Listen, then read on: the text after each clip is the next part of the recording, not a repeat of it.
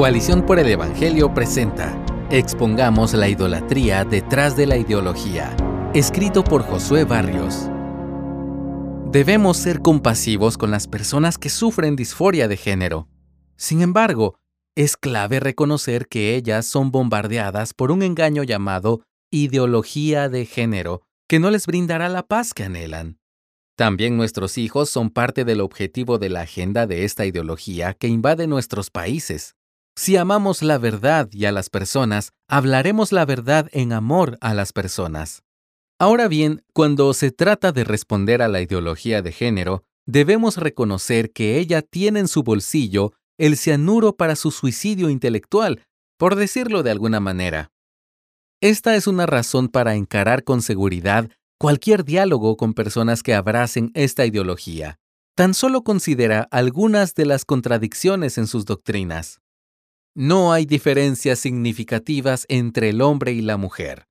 Pero la misma idea de ser transgénero y cambiar de sexo saca a relucir que sí hay diferencias profundas entre el hombre y la mujer. El género es independiente de la biología, pero se espera que las personas con disforia alteren su biología para cambiar de género mediante el uso de hormonas y mutilaciones irreversibles sobre sus cuerpos sanos.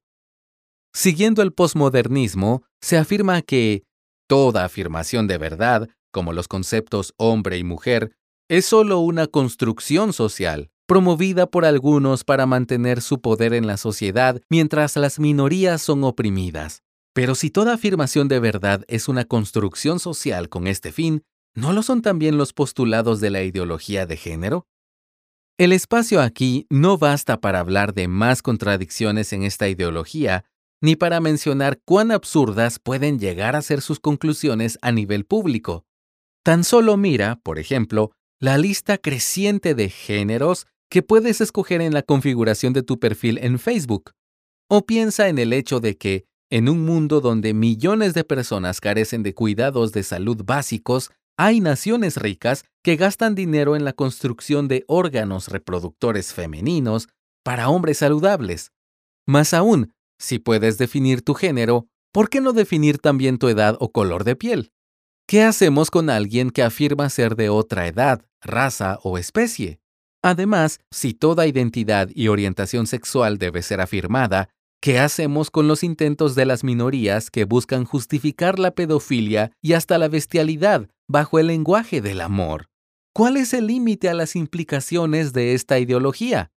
Sí, podemos hablar mucho más sobre las contradicciones y los peligros evidentes de la ideología de género. Es necesario que lo hagamos. Sin embargo, el objetivo de este escrito no es hablar principalmente sobre eso. Quiero invitarte a reflexionar con la Biblia en lo que hay detrás de esta ideología. Si este conjunto de dogmas es tan irracional y tóxico, ¿por qué tantas personas lo aceptan con fanatismo? Además, ¿cómo entender esa propensión nos ayuda a hablar la verdad en amor frente al engaño ideológico? La Biblia enseña que la razón por la que podemos llegar a abrazar ideas irracionales es que no somos criaturas muy racionales después de todo. Debido a nuestro pecado e idolatría, que consiste en poner a otras cosas en el primer lugar que solo Dios merece y creer que eso nos saciará, como dicen Romanos 1 del 21 al 25 y Jeremías 2.13, el Señor en su justicia nos dejó seguir nuestra mente separada de Él como una forma de juicio. En Romanos 1.29, Pablo lo expresa de la siguiente manera. Y así como ellos no tuvieron a bien reconocer a Dios, Dios los entregó a una mente depravada. Es por eso que no pensamos tan bien como debiéramos. Además, un punto clave sobre nuestra humanidad es que Dios no nos hizo seres puramente racionales. Él nos hizo para que seamos más que simples calculadoras.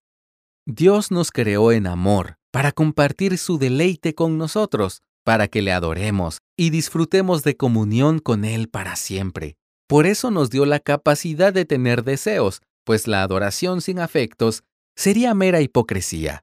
Fuimos hechos para amar y adorar a Dios con todo lo que somos. Lee Mateo 22:37 lo que implica ser gobernados por el deseo por Dios. Como fuimos hechos para adorar, se nos hace imposible no adorar algo.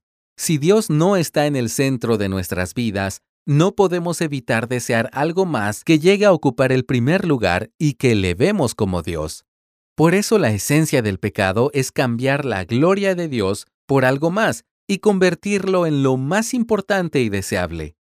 En palabras de Santiago 1 del 14 al 15, cada uno es tentado cuando es llevado y seducido por su propia pasión. Después, cuando la pasión ha concebido, da a luz el pecado, y cuando el pecado es consumado, engendra la muerte. Esto significa que el pecado no surge de la nada, sino que tiene su origen en nuestros deseos desordenados. Somos criaturas más orientadas por nuestros deseos que por la mera razón. Es por eso que saber que codiciar está mal no necesariamente acaba con nuestra codicia. Lee Romanos 7 del 7 al 8. Nuestros anhelos son capaces de sobreponerse a la razón, de manera que los que viven conforme a la carne ponen la mente en las cosas de la carne, como dice Romanos 8:5. De hecho, tendemos a justificar y racionalizar las cosas que deseamos. Nuestros ídolos nos gobiernan, estemos conscientes de eso o no. Por eso Jesús habla del pecado como algo esclavizante en Juan 8:34.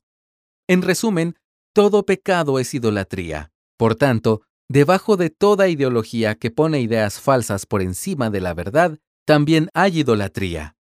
Cuando reconocemos esto, no es difícil detectar cuál es el ídolo detrás de la ideología de género.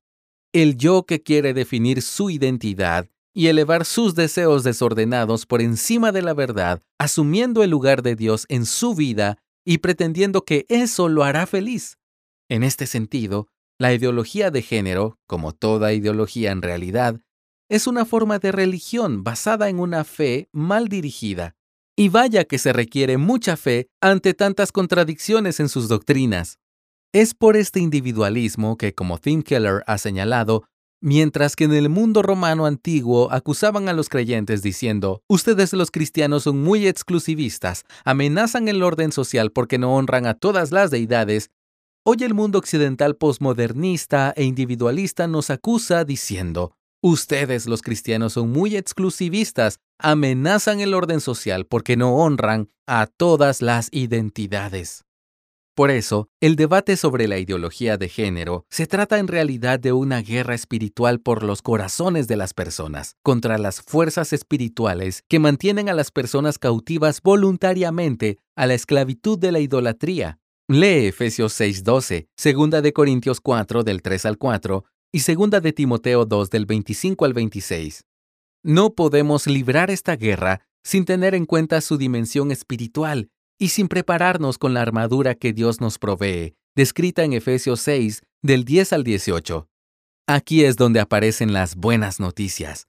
Nuestro Dios es poderoso y lleno de gracia para librar a las personas de la idolatría y traerlas a Él, como leemos en Primera de Tesalonicenses 1.9 y Segunda de Corintios 4.6. Lo hizo en quienes hemos creído el Evangelio, lo puede hacer también en los demás. Respondamos ante la idolatría. Los activistas de la ideología de género dicen que el debate al respecto en la esfera pública debe estar exento de dogmas de fe y religión. Sin embargo, como vimos, su ideología es una forma de religión y tiene dogmas que abraza por fe. No temamos señalar esto en la medida que sea posible. Identifiquemos la idolatría subyacente debajo de la ideología, en vez de enfocarnos solo en conversar sobre lo irracional y dañina que resulta, pues esto nos permite ir a la verdadera raíz del problema y apuntar a la solución que solo está en Jesús. Nuestro Señor es el Hijo de Dios, que vino a este mundo para vivir perfectamente en nuestro lugar, morir en una cruz por nuestros pecados y resucitar victorioso para traer libertad y vida eterna a todo el que cree en Él.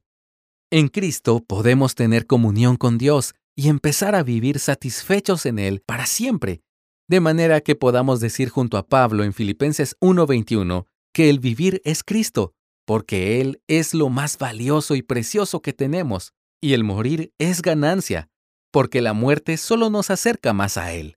Entonces, no nos conformemos con solo señalar las inconsistencias y consecuencias de la ideología de género.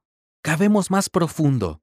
Esta ideología está mal no solo porque es ilógica y hace daño a las personas, sino primeramente porque nos esclaviza como lo hace todo pecado y porque es una forma de rechazar al Dios para el que fuimos hechos y el diseño con el que nos creó en su voluntad perfecta. Solo Él es el Dios que puede saciarnos en verdad. Hermanos, expongamos la idolatría detrás de la ideología. Al hacerlo, expongamos también al Salvador que nos hace libres en verdad. Esto no es opcional si queremos hablar la verdad en amor a las personas. Gracias por escucharnos. Si deseas más recursos como este, visita coaliciónporelevangelio.org.